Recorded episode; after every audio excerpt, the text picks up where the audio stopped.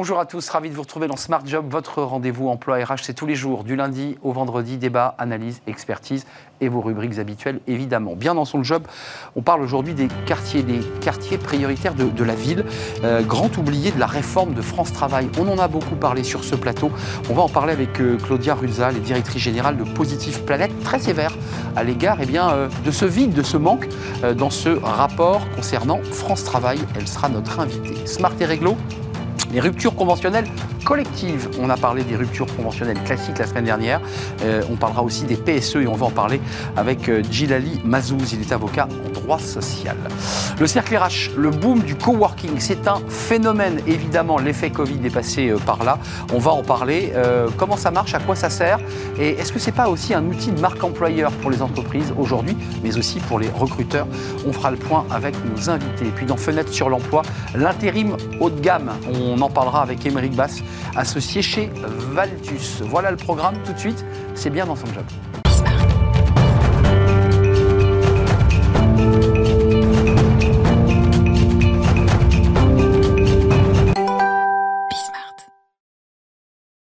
Bien dans son job. On parle beaucoup de cette transformation de Pôle emploi en France Travail. Euh, on a beaucoup parlé évidemment de ce rapport porté par Thibaut Guilluy.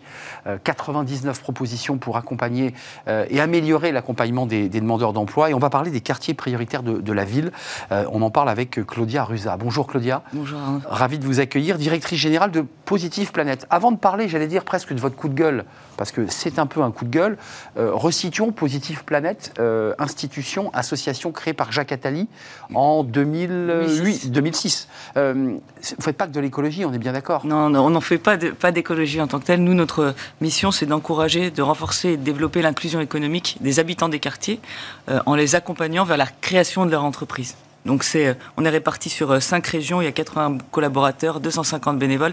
On est implanté au cœur des territoires en hyper proximité ce qui vous donne une légitimité euh, pour prendre la parole sur ce sujet. Alors, il y a un projet de loi en préparation en juin, il y a eu un, rapport euh, qui, qui donne déjà les grandes lignes. Vous, vous dites, pour le dire simplement, tout ça est très intéressant, mais il n'y a pas de focus ou de spécificité d'accompagnement des, jeunes et des moins jeunes d'ailleurs dans les quartiers prioritaires de la ville. Euh, c'est quoi? C'est un vrai coup de gueule que vous portez là? Oui, c'est un coup de gueule. Nous, on remet pas, on fait pas de politique. C'est pas notre, c'est pas notre objectif. En revanche, euh, nous, c'est de faire en sorte que les habitants aient les mêmes chances que les autres d'être insérés dans la société. Concrètement, quand on lit le rapport, euh, il y a trois mentions des quartiers, deux entre guillemets. Enfin voilà, ils n'ont pas une place prioritaire, alors que la Cour des comptes, pour le coup, le dit quand des populations font face à des freins spécifiques et notamment les les QPV, les quartiers prioritaires de la politique de la ville, il faut mettre en place des dispositifs spécifiques. Et nous, notre coup de gueule, c'est de dire le plein emploi, il ne se fera pas sans les quartiers. Donc, quelle va être la place demain dans la loi euh, euh, qui va être présentée euh, dans quelques semaines? On aimerait bien que les quartiers y aient leur place. il y aura évidemment le dévoilement au Conseil des ministres de ce texte. Vous allez forcément l'analyser, le regarder, le, de quoi ont besoin spécifiquement ces jeunes? On parle souvent des jeunes, mais il n'y a pas que des jeunes euh, au chômage. Il y a des femmes, des familles monoparentales. De quoi ont-ils besoin en particulier et qui n'est pas encore inclus dans ce, dans ce rapport?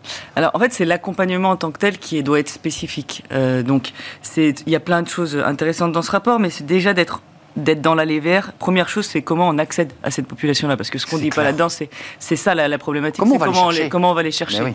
Et donc, c'est d'être vraiment dans une démarche d'aller vers. Euh, si on reste dans son bureau euh, derrière, ça fonctionne pas dans les quartiers. Donc, nous, on a vraiment des gens qui sont issus de ces territoires, qui les connaissent. Ils vont jouer avec eux au foot le week-end. Bon, ça, c'est la première approche. Après, c'est comment on rend. Enfin, comment on lutte finalement sur la méconnaissance de ces dispositifs qui existent. Euh, et donc ça, c'est dans la même approche, c'est d'aller euh, d'être au cœur des territoires, en bas de tour, etc. Et après, dans l'accompagnement en tant que tel, euh, c'est comment on rend accessible euh, la, pédagogie entrepreneuriale, euh, c'est euh, bien sûr quand on est entrepreneur, on est le même, qu'on soit de quartier ou pas de quartier, c'est pas ça le sujet. mais c'est comment on lève les freins, notamment d'accès au financement, de confiance en soi, de légitimité, de rôle modèle, etc., etc. Quand même quelques chiffres pour qu'on y voit plus clair. le taux de chômage, alors qu'on n'a jamais eu un taux de chômage aussi bas depuis 1982, c'est ce que le gouvernement nous indiquait, et c'est une bonne nouvelle, 32,9% pour les 15-29 ans qui est le taux de chômage moyen des quartiers prioritaires de la ville, 22% euh, chez les 30-49 ans il faut quand même vraiment s'atteler sérieusement au sujet. Euh, vous vous dites quand même dans ce que vous, et chez Positive Planète, vous en êtes la directrice générale, il y a quand même la, porte de l'entrepreneuriat. Est-ce qu'il y a un fort désir d'entreprendre et, de monter sa boîte? Oui, il y a un fort désir d'entreprendre, je pense, parce que dans les quartiers, euh, pour y avoir été euh, quand j'étais au collège et au, lycée, euh, il y a aussi ce sens un peu de, bah, j'ai envie de, me créer une, meilleure vie, et puis aussi parce que parfois quand on fait face à des discriminations, c'est parfois plus facile finalement de trouver voilà, des clients qu'un patron. Et donc, ça participe aussi à cet élan. Euh, est-ce qu'il faut que les entreprises, parce que ça c'est une réflexion que mène euh, malgré tout Thibaut Guilluy, euh, faire venir les entreprises dans les quartiers? Parce qu'il y a souvent beaucoup de travailleurs sociaux, beaucoup de, de dispositifs sociaux, ils existent, ils ne sont pas absents. C'est pas suffisant. Est-ce qu'il faut que l'entreprise, concrètement, physiquement, que les patrons aillent à leur rencontre, fassent des conférences. Comment on peut recréer et retisser ce lien et ce lien de confiance? Bah, Ce serait une piste. Après, on a vu qu'il y a eu des dispositifs pour que des, entreprises s'installent. Hein. Les zones et, voilà, et parfois c'était avec des boîtes aux lettres, parfois ça a été d'autres choses. Mais, mais euh, donc euh, ça peut être une piste, ça peut pas être suffisant. En revanche, ce qu'il faut faire, c'est, je pense, arrêter. Il faut créer des ponts. donner des perspectives d'avenir à, ces jeunes, parce qu'en fait, là, on est en train de leur dire, vous n'êtes pas important d'une certaine manière. Et donc, nous, c'est comment on les replace au centre de l'échiquier parce qu'ils font partie de la solution à ce plein emploi. Euh, il y a des talents, y a des, vous évoquiez ces personnes inspirantes. Euh, depuis une trentaine d'années, c'est un, sujet, c'est un vieux sujet, la question des, quartiers de banlieue.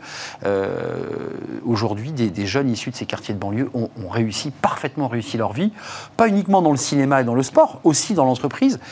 ils doivent être aussi des moteurs. Est-ce que vous les encouragez aussi à voilà, à se montrer, à parler, à aller, aller à la rencontre de ces jeunes. Bien sûr, et nous, on est, on est entouré de ces gens, et nous, c'est de leur dire, bah, prenez la parole, donnez envie aux autres d'entreprendre et ils le font euh, parce que ça, ça donne aussi d'autres exemples en fait de réussite, euh, de montrer qu'on peut être dirigeant et venir des quartiers.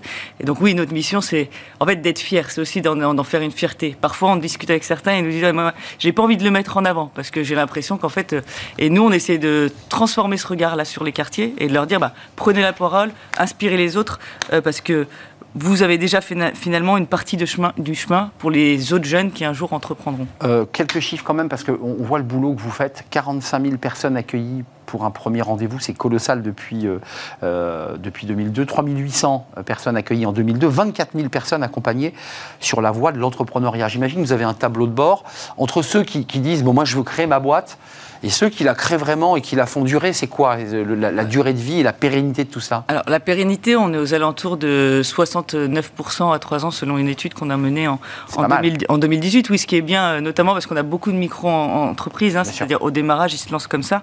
Après, ça peut être une première étape pour, euh, pour transformer leur euh, société par la suite. donc, nous, vraiment, notre, on, on en accompagne donc, à peu près 2700 par an, donc 4000 accueillis, pardon, 2700 accompagnés par an, 1200 qui mais nous, notre objectif, c'est pas aussi de pousser tout le monde à, entreprendre, hein, parce mm. que l'idée, c'est pas de créer des entrepreneurs précaires. On se louperait complètement dans notre mission. C'est de les faire durer. C'est de les faire durer et c'est de leur transmettre des compétences entrepreneuriales qui, même s'ils créent pas, vont leur être utiles pour s'insérer dans la société et dans une entreprise. En tout cas, vous êtes venu nous dire sur ce plateau, pour terminer cet échange, que aller chercher ces talents dans les quartiers. Il y a une foultitude de, jeunes filles et de jeunes hommes qui sont des vrais talents. Euh, c'est quoi? C'est un manque de confiance? C'est la peur de passer le périph' Qu'est-ce qui bloque? Bah, ce qui bloque, il y a plusieurs euh, choses qui bloquent, mais déjà il y a la méconnaissance des dispositifs, comme je disais précédemment. Il y a, je pense, beaucoup de freins psychologiques aussi. En fait, et nous, c'est juste de dire tout est possible. S'il y a quelqu'un qui te dit que c'est pas possible, c'est en fait, il te dit ça pour te décourager. Mais c'est possible et vas-y et tu as les capacités pour le faire. C'est notre message et c'est ce qu'on défend. Merci Claudia Ruzza d'être venue nous, éclairer sur euh, bah, ce, petit combat, parce que évidemment, il ne fait que commencer. Quand vous allez recevoir ce projet de loi, j'imagine que vous allez lobbyiser pour euh, bah, faire en sorte que les quartiers prioritaires de la ville soient bien insérés, bien accompagnés euh, sur ces dispositifs France Travail, et le message est passé. Merci, d'avoir répondu à notre invitation. On fait du droit, le droit c'est important, et on accueille eh bien, notre invité, c'est Smart et Réglo, vous connaissez notre rubrique. Smart et Réglo, on parle aujourd'hui de la rupture conventionnelle collective, la RCC pour ceux qui sont du métier, et les PSE. Alors ça, les PSE, on en a beaucoup entendu parler dans les médias, c'est un grand plan euh, organisé par l'entreprise, extrêmement codifié, et on en parle avec Gilali Mazouz. Bonjour Gilali. Bonjour. Ravi de vous accueillir, avocat en droit social chez McDermott. Euh, et on va commencer par le début, parce que ce sont des sujets extrêmement euh, sensibles. la rupture conventionnelle collective, ce n'est pas un un PSE, on est bien d'accord. C'est quoi la différence et, expliquez-nous les, deux modèles. La différence essentielle, alors l'un et l'autre ont pour finalité de réduire les effectifs. Ça, c'est le point de départ. Ensuite, il y a des différences. Euh, la différence principale, c'est que là où je dois justifier d'un motif économique, et je dois le faire de manière très rigoureuse, sinon dommages et intérêts devant le Conseil de prud'homme. PSE. PSE. Dans la rupture conventionnelle collective, en revanche, je n'ai pas à justifier d'un motif économique. Donc ça, c'est la grosse différence et le gros avantage de la RCC on verra ensuite les faiblesses de la RCC par rapport au PSE. Euh, on a beaucoup évoqué le, sujet de la rupture conventionnelle euh, classique. Individuelle. Individuelle. Euh, plus de 500 000 par an. Enfin, on négocie de gré à gré. Comment on fait là pour faire une rupture conventionnelle collective? C'est un bureau, c'est un open space qui dit bon, euh, et si on allait voir la RH pour faire une rupture conventionnelle collective Comment on fait d'un point de vue pratique? C'est à deux niveaux que ça se passe. La rupture conventionnelle individuelle, c'est à un seul niveau, employeur-salarié, on discute, on signe, et euh, la relation est terminée. Là, j'ai un degré de négociation avec les syndicats, je dois conclure un accord collectif de rupture conventionnelle collective. Qui vient de la direction? Qui vient de la direction, contrairement à la l'individuel dont l'initiative peut venir du salarié. Souvent du salarié. Souvent du salarié, euh, dans 7 euh, cas sur 10 d'ailleurs. Euh, ici, non, l'initiative, c'est celle de l'employeur. Ça, c'est important de le préciser. très concrètement, parce que ça, c'est un sujet évidemment très sensible, parce que les PSE, vous le disiez, sont très codifiés et doivent être justifiés avec des motifs économiques. Difficulté de chiffre d'affaires, baisse de chiffre d'affaires. les avantages et les inconvénients de la rupture conventionnelle collective, c'est quoi? Il y a des avantages d'ordre juridique et il y a des avantages d'ordre cosmétique. Les avantages d'ordre juridique, c'est essentiellement le fait que je n'ai pas à justifier d'un motif économique. Et Dieu sait que c'est une tâche qui est lourde lorsqu'on est dans un PSE. C'est vrai. Euh, et c'est long, hein Et c'est long. Il y a une procédure qui est longue, extrêmement réglementée. Je n'ai pas non plus à avoir cette intensité d'échange avec le comité d'entreprise, le CSE, euh, parce que euh, j'ai juste une information à mettre en œuvre. Si je veux faire une consultation, je peux mais j'ai une charge très légère euh, du point de vue de l'information-consultation. Alors que dans le PSE, c'est hyper réglementé, c'est très long. Euh, expertise très contre expertise. Expertise, e-, exactement. Ce qui, fait, qui ralentit le processus. Qui ralentit, qui l'alourdit, qui l'alourdit, plus que ça ne le ralentit, parce que les délais sont maintenant préfixes. Euh, donc là, y a, on voit bien les avantages, en tout cas pour l'entreprise, d'accélérer et, d'accélérer le rythme par le, RCC. Mais quels sont ces risques? Parce que c'est pas aussi simple que ça. Ben, le risque principal, c'est l'échec. Euh, j'ai comme objectif de réduire de X% tel et tel et tel secteur de, de, de, ma population salariale. Mais je suis euh, tenu à obtenir l'accord des gens. Je ne peux pas leur imposer le départ. Par définition, on est dans une rupture conventionnelle. Donc si je n'ai pas de client, entre guillemets, euh, pour m'aider à réaliser mon objectif, mon objectif n'est que partiellement ou pas du tout atteint. Donc le risque, il est là. Donc ça veut dire que dans une entreprise de plus de 50 salariés, et de plus de 100 d'ailleurs, la direction, la RH, informe dans un premier temps la volonté de créer une RCC, mhm. ça redescend, les salariés en sont informés. Ils ont un délai particulier pour dire bah, Moi, j'ai absolument pas envie de signer cette convention euh, ou cette rupture. C'est quoi le, délai? Ça, c'est l'accord collectif qui est signé avec les syndicats au début qui encadre tout ça. D'accord. La procédure de ce qu'on appelle le guichet euh, auquel les salariés peuvent venir euh, poser leur candidature. Oui, c'est un guichet en fait. C'est un hein. guichet. C'est un guichet qui est ouvert sur une durée qui est déterminée par les syndicats et l'entreprise. Donc il y a une très grande flexibilité. On fait à peu près ce qu'on veut. Donc on peut l'ouvrir pour six mois, on peut l'ouvrir pour un an. Et à ce moment-là, les salariés se présente. L'accord définit les critères objectifs et non discriminatoires euh, qui peuvent permettre à un salarié de candidater. Un accord, par exemple, qui dirait euh, je veux éliminer toutes les personnes de plus de 57 ans aurait un problème de validité, puisqu'on est dans de la discrimination, un critère de sélection qui est un petit peu discriminatoire. Vu le contexte, en plus, ça, oui, ça fait des ordres. C'est pas le bon moment. Euh, est-ce que le salarié, ça c'est une question précise, parce que le guichet, euh, dans, le métier de journaliste, on l'entend souvent, des grandes entreprises ouvrent un guichet euh, sur six mois, et donc c'est une rupture euh, conventionnelle, enfin une rupture collective. Est-ce que le salarié peut ensuite renégocier de gré à gré? Dit, mais moi, ce qui a été négocié par les syndicats, ça ne va pas, et je voudrais, moi, avoir plus de levier. Il a un levier ou pas? C'est une bonne question. La réponse, elle est oui et non. oui, dans le sens où le salarié peut se trouver dans une situation particulière qui déroge à celle des autres salariés Hum. un handicap particulier, euh, un enfant à charge qui présente des difficultés d'insertion sociale particulières. Et donc ça peut justifier objectivement, sans qu'on puisse crier à la discrimination par rapport aux autres, un traitement un peu particulier. Mais non, en ce sens que je ne dois pas discriminer et faire de cadeaux injustifiés aux uns versus aux autres. Je la repose plus concrètement. Je trouve que la négociation financière qui m'est proposée ne me convient pas. Sur le principe, je suis d'accord. J'accepte cette rupture collective. Je veux euh, qu'on augmente euh, est-ce que je peux le faire? Vous ne pourrez pas parce que l'accord collectif, lui, Il a en- défini de manière définitive les indemnités euh, de départ et les modes de calcul. Cependant, vous pouvez, si un litige particulier existe entre vous et l'entreprise, obtenir une soulte additionnelle via la transaction pour euh, étouffer un, un litige potentiel. Un tout dernier mot Gilali, euh, la, la DRET, qui, qui- qui- qui est pilotée par la préfecture, peut casser euh, le- la rupture Oui. conventionnelle. Euh, Est-ce qu'il peut y avoir un recours euh, possible du salarié malgré le fait qu'il ait signé cette rupture conventionnelle Oui. collective? Oui, on a deux types de recours. On a le recours contre l'accord collectif qui a été signé dans un délai encadré. Et on a également, le, le salarié peut euh, attaquer en justice la validité de l'accord qu'il a lui-même signé. Mais ce n'est pas si facile que ça, car comme pour la rupture individuelle, il faut qu'il démontre un vice du consentement, ce qui n'est pas une chose aisée. Merci de nous avoir éclairés. Donc on comprend bien aussi la, la souplesse, euh, mais aussi la difficulté de convaincre les équipes. Merci euh, Gilali Mazouz d'être venu nous éclairer sur ce sujet. Avocat en droit social chez McDermott. Merci, c'était un vrai plaisir. Merci à vous. On fait une courte pause, on s'intéresse, alors je ne sais pas si les avocats le pratiquent, peut-être que oui, le coworking, euh, c'est-à-dire de ne plus travailler dans son bureau, mais d'aller travailler dans des espaces dédiés où on est au calme, où on peut se réunir aussi dans des, en général, des lieux qui sont plutôt agréables. Ça cartonne le coworking, et notamment euh, depuis le, le Covid. On en parle avec des, des experts. Un coworking quand même un peu centré sur l'île de France et encore assez peu développé euh, dans toute la France. On fait le point juste après la pause, c'est le cercle RH et c'est notre débat quotidien.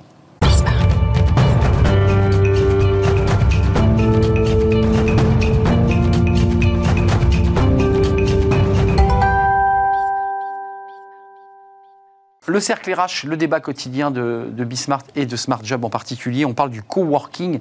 Alors Dieu sait si on en a beaucoup parlé pendant cette période Covid et ça a explosé euh, pour s'institutionnaliser. Euh, on en parle avec euh, nos invités. Des coworking plutôt, plutôt centrés à Paris et en Ile-de-France, un peu moins dans les autres, dans les régions, notamment en zone rurale et un tout petit peu dans les grandes villes françaises. Qu'est-ce que cela veut dire de notre rapport au travail, ces, ces coworking On en parle avec mes invités. Rosine Verdier, merci d'être avec nous. Euh, vous êtes coach en orientation scolaire et professionnelle chez One Ascense. C'est ça. Je l'ai bien dit. Tout à fait. Euh, et vous êtes une utilisatrice euh, de, de coworking. Alors vous allez chez Ebos. En, en partie. En oui. partie. Oui. Parce qu'il y a plein de marques, hein, on, Il y a on y sera peut-être, mais il y, a, il y a plein de leaders du marché qui évidemment euh, se battent parce que c'est un vrai business, évidemment. Pierre-Marie Decaux est à vos côtés, managing director. Alors vous êtes directeur SIA Partner. Exactement. Ça vous agace ce titre de de titre en anglais euh, et On vous êtes franciser. un, un spécialiste euh, de ces questions de coworking et de cette, même de cette relation au travail, parce que ça modifie évidemment la manière dont on, on travaille. Et puis Vincent Binetri, ravi de vous retrouver. Vous êtes directeur France Top Employers Institute, euh, qui est un organisme international indépendant, pour le situer, qui euh, eh bien, évalue les stratégies et les pratiques RH. Et vous y mettez euh, bah, une note, une évaluation, c'est ça Tout à fait. Un peu le. TripAdvisor du, du, du, du- du RH. Exactement, c'est un audit euh, effectivement des pratiques. Euh, Rosine, on va parler de ce que vous faites, de l'accompagnement que vous menez, de votre métier, mais vous êtes là aussi pour nous dire, en tant qu'usager de, des coworking, qu'est-ce que ça vous a apporté? Parce que j'imagine qu'il y a 10 ans, en tout cas moi il y a 10 ans, je ne connaissais pas le mot coworking, c'est un mot assez récent dans notre vocabulaire. Euh, qu'est-ce que vous y trouvez et quel est l'intérêt que vous y trouvez à utiliser des, des coworking? Alors moi, en fait, ça m'a permis de démarrer mon activité puisque j'ai créé mon activité il y a en plein Covid, en fait, en 2000. On y revient.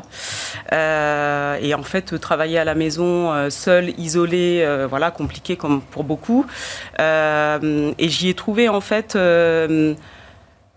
Une, une- enfin, en tout cas, une impulsion, euh, bah, parce que quand on est toute seule en face de son petit papier, son ordi, euh, en train euh, de faire accoucher les idées, et en fait, je me suis dit, allez, je sors de là. Ah, Parce qu'on voit du monde hein, quand même. hein, Ben ça- voilà, donc en fait, moi vraiment la formule coworking m'a beaucoup aidé, en tout cas à démarrer mon activité, Ouais, puis à vous donner la force aussi. à me donner Et puis on change de lieu, hein, l'air de rien. Tout à fait. Ouais, Et- ça, c'est et important. Voilà, après moi ça me correspond parce que j'ai la bougeotte et j'aime bien bouger, rencontrer les gens, et on a aussi cette possibilité, bien sûr, de de- d'être seul ou isolé. Donc, euh, enfin, seul isolé, c'est pareil, mais euh, en tout cas d'être aussi en collectif euh, quand Ouais. on a... Puis on va se prendre un petit café au rez-de-chaussée et on rencontre des gens. Tiens, tu fais quoi? Et ça crée un Oui. écosystème. Pierre- Pierre-Marie Decaux, vous observez ce sujet d'assez près chez SIA Partners. Ouais. Euh, le sujet est ancré, il s'est institutionnalisé. On est d'accord, on ne reviendra plus en arrière. On reviendra plus en arrière. euh, et vous disiez tout à l'heure, euh, le mot coworking est un mot relativement nouveau. Oui, mais en fait, le mot ancien, c'était les centres d'affaires. Exact. Ça a toujours estiqué. euh, voilà, ça a toujours été là. C'est vrai, c'est vrai. Donc, euh, le coworking, c'est un mot finalement plus marketé. Ça fait classe. Euh, ça fait plus classe. Euh, et effectivement, on reviendra plus en arrière parce que euh, le marché a évolué et qu'il y a des fondamentaux qui sont bien là. Les évolutions du mode de travail, c'est là et c'est permanent. Euh, Il y a quand même la révolution quand même énergétique qui est passée par là et c'est quand même un moyen pour les entreprises de réduire leurs charges et d'avoir davantage d'agilité euh, sur la manière d'opérer leur immobilier. Et puis la question RSE, pas uniquement sous l'angle de la consommation euh, énergétique, mais aussi sous l'angle du label, parce qu'il y a beaucoup d'entreprises qui vont vers des entreprises du coworking pour aussi euh, se euh, formaliser à un label de Grâce certification. à cela. Exactement, et euh, vient chercher finalement chez l'acteur du coworking un tiers de confiance qui lui permet d'être effectivement en, En avec sa RSE. avec sa RSE sa politique RSE. Vincent Binetruy, on parlera ensuite de- des chiffres, d'évolution, on peut, le- on peut le voir tout de suite. hein, c'est 3420 espaces de coworking recensés en France en 2022 contre 1700 en 2019. Et je rajouterais qu'il y a en plus de ça vient se greffer les fameux tiers-lieux, qui sont aussi des espaces de coworking, mais qui ne sont pas forcément gérés par des grandes, des grandes marques, euh, souvent anglo-saxonnes, mais qui sont gérés par des municipalités, des métropoles, qui sont aussi euh, des lieux de coworking. Vous, l'évolution de, de- de- vous qui observez les, les tendances et les, les practices, euh, c'est rentré dans les mœurs. Toutes les entreprises aujourd'hui disent, après tout, si tu as besoin, tiens, va, va, va bosser en coworking. Exactement. Euh, ce qu'on constate, c'est que de plus en plus, un des besoins fondamentaux euh, des collaborateurs, c'est qu'on prenne en compte leurs besoins individuels. Et pour prendre en compte leurs besoins individuels, les entreprises leur mettent à disposition un certain nombre de moyens. Et dans les moyens, il y a des budgets individuels pour un certain nombre d'activités. C'est le cas, par exemple, pour la formation. Ils ont des budgets individuels pour se former. Mais ça peut être le cas également pour travailler.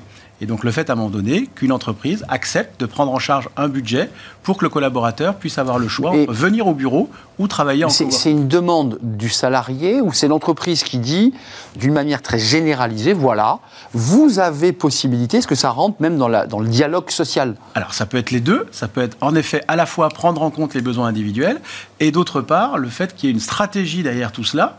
Et on le voit bien parce que de plus en plus de DRH de grands groupes ont dans leur giron de responsabilité à la fois souvent la RSE mais également la gestion immobilière. Mais oui, les deux sont liés. Et, Et les ça- deux sont forcément liés dans l'organisation du travail. Pierre-Marie, Ça, c'est vrai, effectivement. On voit effectivement la fonction services généraux ou immobilier qui est de plus en plus embarquée par euh, la fonction RH parce qu'effectivement, les connexions sont assez automatiques. il y a des gains à faire aussi, Il y a j'imagine. des gains à faire. Mais oui. Et puis, euh, la demande, elle est individuelle, mais elle est collective. Si on prend le marché parisien, aujourd'hui, il y a une tendance de fond qui consiste à revenir dans Paris intramuros. C'est vrai. Il y a beaucoup de grands groupes qui étaient installés dans la couronne ou la proche banlieue, qui euh, ont un actif immobilier qui est peu accessible, peu attractif, qui est loin, et donc ils cherchent à revenir dans Paris intramuros par l'opération effectivement du marché du coworking. Ils ne veulent pas acheter euh, et, ou faire du bail et donc vont Effectivement, poser toute leur boîte dans le coworking. ils vont poser leur boîte dans le coworking parce qu'effectivement, par le biais des services, par le biais de cette communauté que ça euh, fait vivre et que ça embarque au quotidien,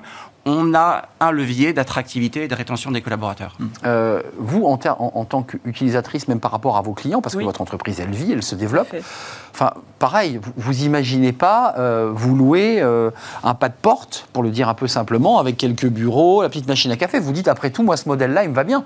Euh, vous accueillez vos clients dans, dans vos... Dans le dans l'espace de coworking avec un système de soit on peut louer au mois, à l'heure. Vous faites très comment flexible. À l'année, au mois? Enfin, vous dites... Moi, j'ai testé plusieurs formules, mais finalement, le coworking, c'est bien. Donc, je loue plutôt, on va dire, au besoin. Au besoin. pour le moment. Donc, vous appelez votre C'est prestataire. ça, c'est ça. Bonjour, euh, 14h, Je 18h. réserve à peu près, euh, bah, j'ai quand même mes rendez-vous qui sont fixés en amont, donc euh, je réserve à peu près, je sais pas, euh, mes rendez-vous sur un mois, par exemple. Mais juste parce que c'est assez intéressant, on voit bien la- la- le côté pratique, mais financièrement. Parce que c'est vrai qu'il y a des tarifs qui varient quand on regarde un petit peu les, les- les offres, les opérateurs, euh, Regus et, et quelques autres marques. Vous vous y retrouvez financièrement? C'est pas le plus intéressant de réserver à la demande.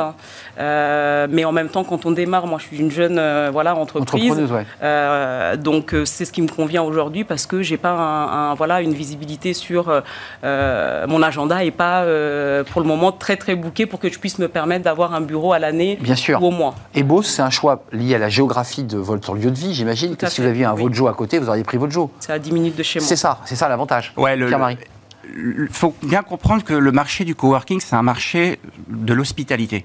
C'est ça. C'est un marché, c'est le même marché finalement qu'un groupe hôtelier. C'est exactement ça. C'est un marché où je gère du taux de remplissage et j'ai une adresse. Et ce qui compte en fait euh, dans euh, le marché du coworking, c'est l'adresse. C'est l'adresse qui prime. Et donc effectivement, c'est je suis proche euh, des centres de décision économique, je suis proche d'une gare, je suis proche euh, d'un hub de transport.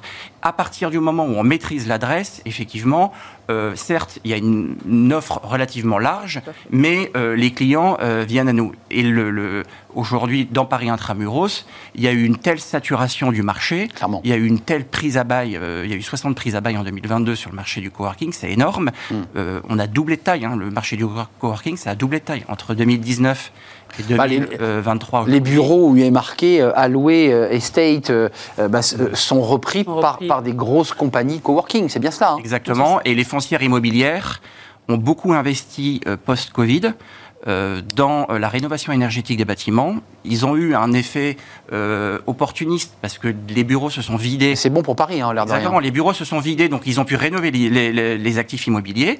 Et aujourd'hui, on a un parc tertiaire à Paris qui est hyper performant Mmh, bon sur niveau, le ouais. plan de la consommation énergétique. Et donc, on est en capacité de venir greffer une offre tarifaire qui est très compétitive euh, pour, euh, pour les clients. Euh, Vincent Minetruy, juste ce chiffre, occupation des espaces de coworking, excellent, vous, vous, le- vous nous le dites, 91%, ça veut dire que c'est comme de l'hôtellerie, les salariés plébiscitent ce- cet espace. Oui. Euh, il y a un double effet, il y a un effet de rétention des collaborateurs, ça Bien vous sûr. devez le constater.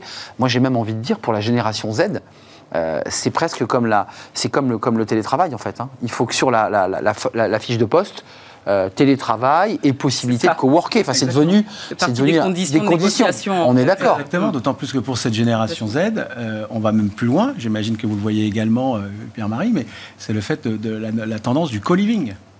Le co-living, c'est quoi? C'est finalement de la colocation qui intègre une partie de travail. Travail. D'accord. C'est-à-dire qu'en fait, il y, a Tout se mélange, il y a des espaces effectivement individuels pour loger, ouais, qui est un enjeu. Euh, et, et on n'est pas, on parle pas de colocation dans un appartement euh, fermé, etc. On parle aujourd'hui C'est d'entreprise. quoi C'est un canapé lit qui est pas loin du bureau, enfin concrètement. En fait, chacun a sa bulle individuelle avec son espace. Je commence à être vieux. Hein. On, y arrive tous, vous inquiétez pas, Arnaud. Euh, mais on, on est vraiment sur des espaces avec euh, des, des- des bulles individuelles qui sont un peu comme des chambres d'hôtel et avec des espaces de, de, de partager euh, pour vivre, pour cuisiner. Euh, pour se restaurer, pour les loisirs, avec des salles de cinéma, par exemple, dans ce type d'espace, et des espaces de travail. C'est-à-dire qu'on est en Qui train existe. de hein. mélanger. Vous nous parlez de quelque chose qui n'est pas de la science-fiction, ça existe. Ça existe, c'est- assez naissant en France, c'est en train véritablement de se développer. Il y a des entreprises qui sont en train d'arriver euh, plutôt en effet du monde anglo-saxon qui sont Ouais. en train de lancer ça, mais on est sur du coworking plus plus, c'est-à-dire qu'il y a tout ce qu'il faut pour travailler en groupe, mais il y a le fait de pouvoir loger sur place. Pierre-Marie, c'est- un phénomène incroyable parce qu'il y a un problème de logement chez les, les jeunes.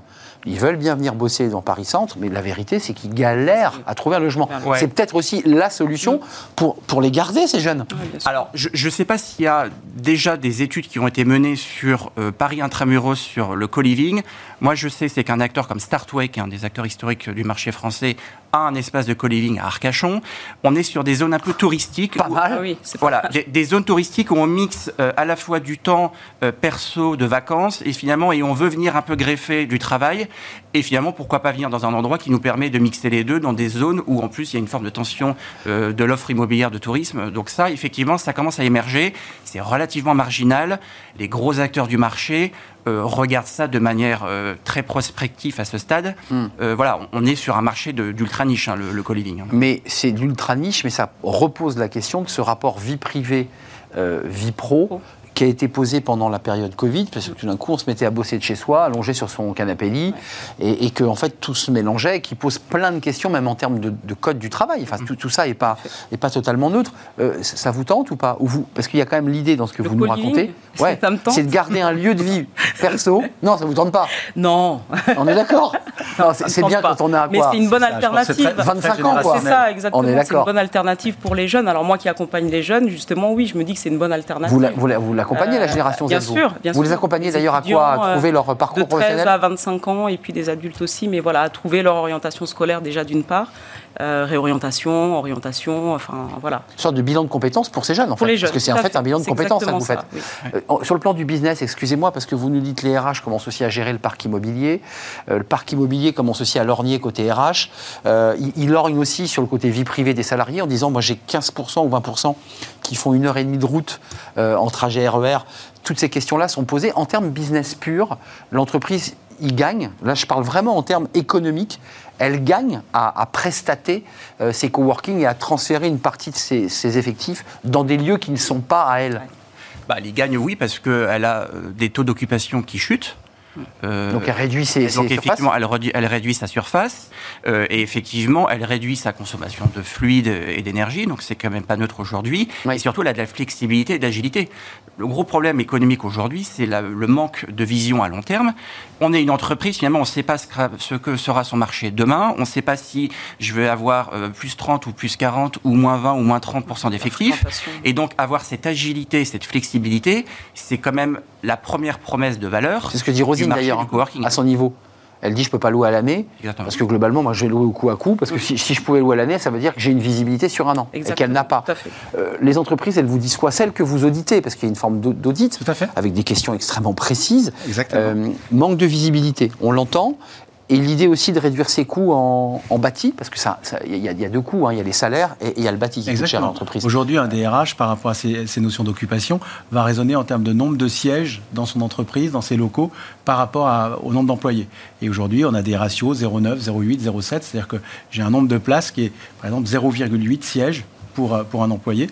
Euh, donc ça veut dire que je, je- Donc il est, il est à cheval, quoi. Il il- c'est Non, mais ça veut 0,8. il a une fesse dehors, quoi. ça, ça veut dire qu'il y a 20% des effectifs qui ne seront pas forcément présents tous les jours. Lié, lié au turnover du télétravail, Exactement. lié aux, aux gens à, qui sont là à- et à là. l'hybridation qui va se faire. Parce qu'en fait, on parle, on parle de, de télétravail ou de coworking, mais Oui. dans une même journée, on peut travailler depuis le train, depuis chez soi, depuis un rendez-vous externe, depuis son bureau et depuis vrai. un espace de Et coworking. de faire sa visio au café. Exactement. Donc ça, ça veut dire qu'il faut tenir compte de tout ça. Et là, on parle des espaces de coworking externalisés, mais vous avez des grands groupes qui, par exemple, ont mis en place des espaces de coworking internes. C'est-à-dire qu'à partir du moment où vous libérez 20% de vos sièges, ça veut dire que des employés habituellement rattachés à un autre site peuvent venir pour des raisons pratiques, au lieu d'aller à leur siège à la Défense, je pense Exact. à un groupe du CAC 40 en particulier, venir sur un, un site auquel ils ne sont pas rattachés habituellement, parce que ce jour-là, ça les arrange, Oui, c'est ça. qu'ils ont un rendez-vous pas loin, etc. C'est le coworking intégré Exactement. lorsqu'on a des filiales ou des sites. euh, Exactement. Pierre-Marie. Euh, Alors ça, c'est des modèles de gestion qu'on appelle le contract management. C'est effectivement, je suis une entreprise,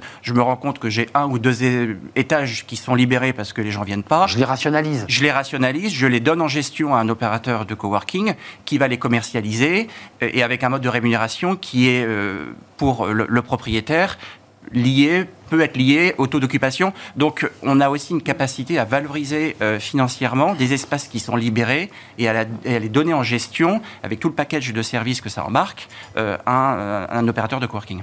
Alors là, là, c'est la, la- la partie externe. Moi, je parlais vraiment de coworking interne. Interne, comme interne, aussi. et interne. Voilà, exactement. Euh, Moi, j'avais une question Rosine, sur, euh, vous avez des questions? Oui, juste. Faites la journaliste, Rosine, allez-y. Faites-vous plaisir. Non, mais par rapport à quelles sont les limites finalement par rapport euh, pour les salariés euh, sur ce euh, sur le, le télétravail, euh, c'est-à-dire est-ce qu'il y a des limites fixées, euh, est-ce qu'ils peuvent aller où ils veulent, d'où ils veulent, est-ce qu'on peut partir à l'autre bout du monde et être en télétravail Ouais, au prétexte qu'il y a une C'est quoi les filiale limites, à en Kuala fait Lumpur. Oui, voilà, c'est ça. euh, Après, il y, a des- il y a des limites, on va dire, opérationnelles Oui, liées à oui. l'organisation de l'entreprise, mm, mm. du service, de l'équipe, etc.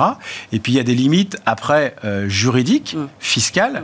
Euh, en France, Évidemment. je ne connais pas forcément le détail, mais à partir d'un certain nombre de jours passés à l'international, vous êtes fiscalisé dans votre pays d'accueil. Donc, ça veut dire que ça pose d'autres soucis, tant vis-à-vis de l'individu que vis-à-vis de l'entreprise. Juste une question, euh, Rosine, euh, je, peux vous, je peux vous poser une question Bien sûr. Vous m'autorisez Euh, Vous, vous avez fait des rencontres euh, en termes purement sociologiques, parce que là, on parle beaucoup business, d'enjeux financiers importants pour les entreprises, mais moi qui fréquente aussi des lieux de coworking, je trouve intéressant d'y faire des rencontres dans des écosystèmes très différents. Mmh, Comment ça, ça, ça s'est vécu ça? Bah, c'est la richesse en fait justement pour moi des- de, de ce type de lieu en fait parce que ça nous permet d'ouvrir Bah oui. euh, euh, nos possibilités, de, de- de faire des rencontres pour pouvoir faire du partenariat Et éventuellement. même du business. Hein. Du, business, du business, quand je dis partenariat, c'est business. euh, et puis, euh, mais, mais dans, un, dans une ambiance qui est quand même beaucoup plus, je dirais, conviviale et plus décontractée. Les- en Mais ça fait. casse les codes, le coworking. Ça casse, ça casse les codes de complètement, l'entreprise. On ne se parle pas pareil. Non, on ne se parle pas pareil. Enfin, là, en fait, entre autres, en plus, euh, euh, moi, je trouve que vraiment, le coworking en banlieue, c'est une révolution. C'est intéressant. C'est- C'est enfin, génial, c'est intéressant. Parce que euh, aller à Paris pour aller sur du coworking, en fait, ça n'a pas de sens pour ceux qui Sauf habitent. habite Paris. Sauf quand Bah, on habite évidemment. Paris, Je évidemment. suis entièrement d'accord. Donc, faut les mettre dans les banlieues, Il faut les mettre dans les banlieues. Un Et- dernier mot conclusif.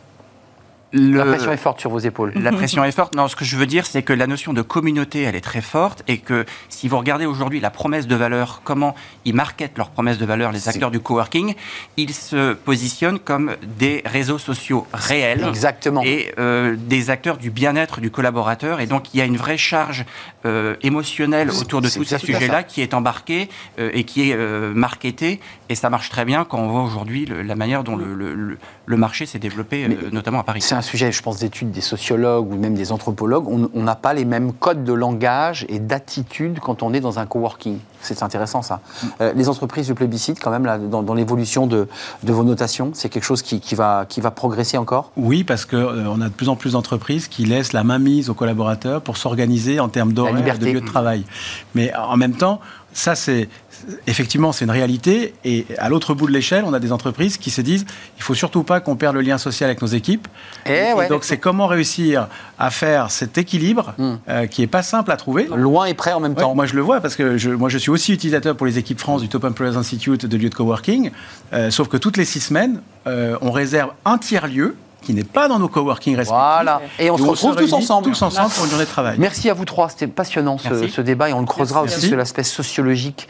Euh, merci à vous Vincent Bignetruy, vous êtes le directeur France de Top Employers Institute. Merci à, à Rosine Verdier, euh, coach en orientation scolaire pour les 13-25 ans. C'est le bilan de compétences pour ceux qui ne savent pas où ils vont. Et Non, vous c'est le bilan d'orientation. d'orientation. Voilà. Enfin, je- bilan de compétences, c'est pour les adultes. J'entends bien, mais, il y a un petit c'est- côté. euh, il y a un petit côté. on fait une photographie de là où on en est.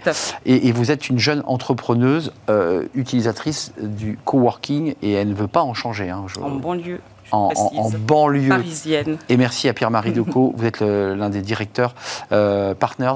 euh, Directeur. Directeur, vous n'êtes pas partners encore vous êtes gentil si vous me, Je vous ai mis- vous me propulsez à cette Je vous ai mis partners, mais, ça, ça va arriver, ça va arriver. J'espère que ça sera écouté cette émission. Mais évidemment, chez SIA Partners, merci à vous trois de nous avoir éclairés. On termine Merci notre émission avec Fenêtre sur l'emploi et on accueille notre invité.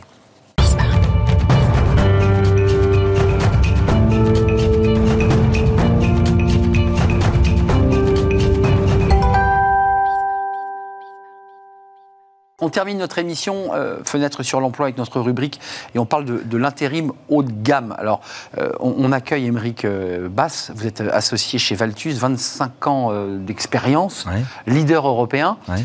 On, on dit intérim ou on dit l'au- l'autre expression? Management de Le transition. management de transition On dit intérim en anglais, Ah. mais on dit management de transition en français. D'accord.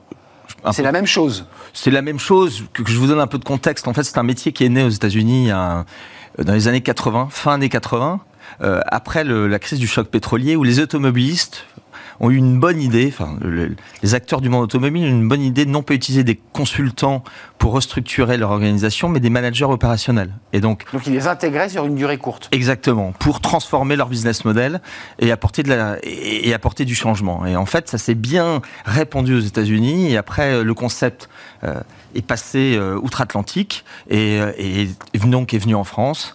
Et on a développé Valtus il y a 25 ans. Alors, ce qui est vraiment un- incroyable dans ce, dans ce profil de, de, de- management de transition, Ouais. c'est que ce sont des personnes, et là ça touche au débat des retraites, Ouais. des seniors de high level pour certains, Ouais. plus de 50 ans, euh, ouais, 53 ans en moyenne. 53 ans en moyenne.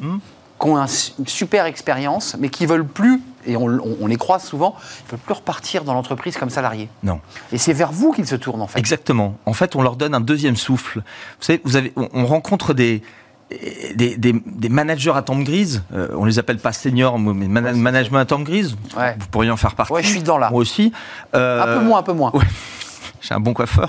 Euh, euh, non, mais euh, qui en fait veulent intervenir euh, dans les entreprises, les grands groupes, les ETI, les PME, même les startups, en se rendant utile, en apportant À leurs compétences, quoi. de, de la compétence, mais aussi c'est c'est une posture managériale, Ouais, en apportant de la liberté de ton, la liberté d'action, en servant une cause, et en servant un projet, en, en sortant des, des enjeux politiques, des enjeux de carrière. Il y a un truc que je trouve intéressant dans ce que vous dites, Émeric, c'est que effectivement, quand on vient que pour six mois, Ouais. on se dit dans six mois, je suis plus là. J'ai aucune pression autour de la hiérarchie, de ma carrière, parce que les enjeux politiques de l'entreprise, ils sont là. Réel, ouais. Et, et- et ceux que vous envoyez, bah, finalement, entre guillemets, hein, c'est un peu les mercenaires qui disent moi, je suis libre et on va aller très vite. Ouais, alors mercenaires, c'est plutôt commando. On préfère utiliser ça. Je suis d'accord. Euh, euh, ils interviennent en fait pour Mais c'est pas des cause killers, on est non. d'accord. Ils, interviennent pour le compte d'une organisation, d'un projet, euh, d'équipes. Moi, j'ai pas mal de clients qui m'ont dit, euh, vous savez, quand on, on fait appel à du management de transition, euh, on fait un cadeau à notre entreprise. On fait un cadeau à notre entreprise et à nos salariés. Mais vous, euh, dans votre business, c'est quand même très très fin parce qu'il faut quand même avoir une connaissance parfaite de ceux, de ces managers de transition pour pouvoir les mettre au bon endroit. C'est Ouais. tout l'enjeu en fait. Euh, Il faut que la mayonnaise, elle prenne. hein. C'est à la fois l'enjeu, c'est d'identifier les bons profils et on a un vivier de talents de 50 000 talents. Il grossit là de- de- de- dans la période. Constamment, constamment, il y a une vraie, il y a une vraie volonté, une- un vrai appétit au management de transition chez les quatre dirigeants euh, à temps grise, euh, dirigeants et dirigeantes. Euh, euh, mais notre, no- notre métier, c'est aussi de les accompagner dans leur succès, dans la performance. Faut pas, vous, vous les lâchez pas une fois Ah, que pas du tout. la mission est, est- Alors, ils sont. C'est un sujet intéressant. Ils se mettent en contrat de salariés pour une durée indéterminée, voire déterminée, où ils disent non, non, moi, je veux vraiment être en auto-entrepreneur et on me facture. Alors, c'est pas forcément être entrepreneur, mais ils ont Bon. créé leur société ça, ou, leur alors, boîte. ou alors ils utilisent du portage pour être salariés. Euh, L'avantage, on le voit évidemment pour l'entreprise, c'est un beau cadeau. L'avantage pour celui qui, qui va rentrer dans la structure, c'est quoi? Il gagne plus. euh, financièrement, c'est pas inintéressant? Alors, il gagne bien sa vie. Il se sent utile parce que quand, à 55 ans, en fait, euh, on, y revient. hein, vous voulez, euh, vous voulez découvrir de nouveaux univers, vous voulez partager votre expérience, vous voulez transmettre. La notion de transmission est importante. hein. Vous voulez aussi euh, côtoyer des, des univers euh, Ouais, qu'on n'a pas eu avant. qu'on n'a pas eu avant, Ouais. euh, ou éventuellement jeunes, avec des cultures différentes, donc vous voulez être utile et, et- et performant. Et c'est ça, en fait, qui, le- qui les anime. Euh, un, un dernier mot quand même sur le- la relation au travail. Euh, euh, On a le sentiment, même chez certains euh, cadres dirigeants ou, ou- ou les managers que vous, que vous accompagnez, l'envie de plus être salarié, l'envie de retrouver de la liberté quand même. Oui, alors c'est un vrai sujet. On, on- vraiment, je pense que Valtus apporte une vraie, une vraie réponse à ces, euh, à ce nouveau mode de travail. Euh, Les cadres dirigeants, et je pense que les jeunes aujourd'hui, euh, veulent intervenir plutôt on demand. Ils veulent gérer les temps, les temps forts, C'est clair. euh, les temps courts, les temps euh, personnels euh, et les temps professionnels. Et donc, euh, ils veulent choisir pour qui ils travaillent, quand ils travaillent. ouais. Merci Émeric Bas ou Bass. Ah, j'ai bien dit Bravo. Ah bah, Parce qu'il y a Philippe Bas, le, le- le sénateur, mais Émeric Bass, associé chez Valtus, 25 ans d'expérience dans ce management de transition. On dit intérim en anglais. Interim management. Et voilà, interim management, j'ai mis avec l'accent. Merci, c'était un vrai plaisir Merci de beaucoup. terminer l'émission avec vous.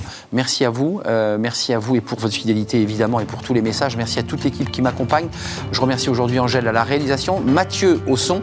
Je remercie évidemment l'équipe de programmation avec Nicolas Juchat et euh, Alexis. Merci à vous. Euh, je serai là euh, ben, très très prochainement.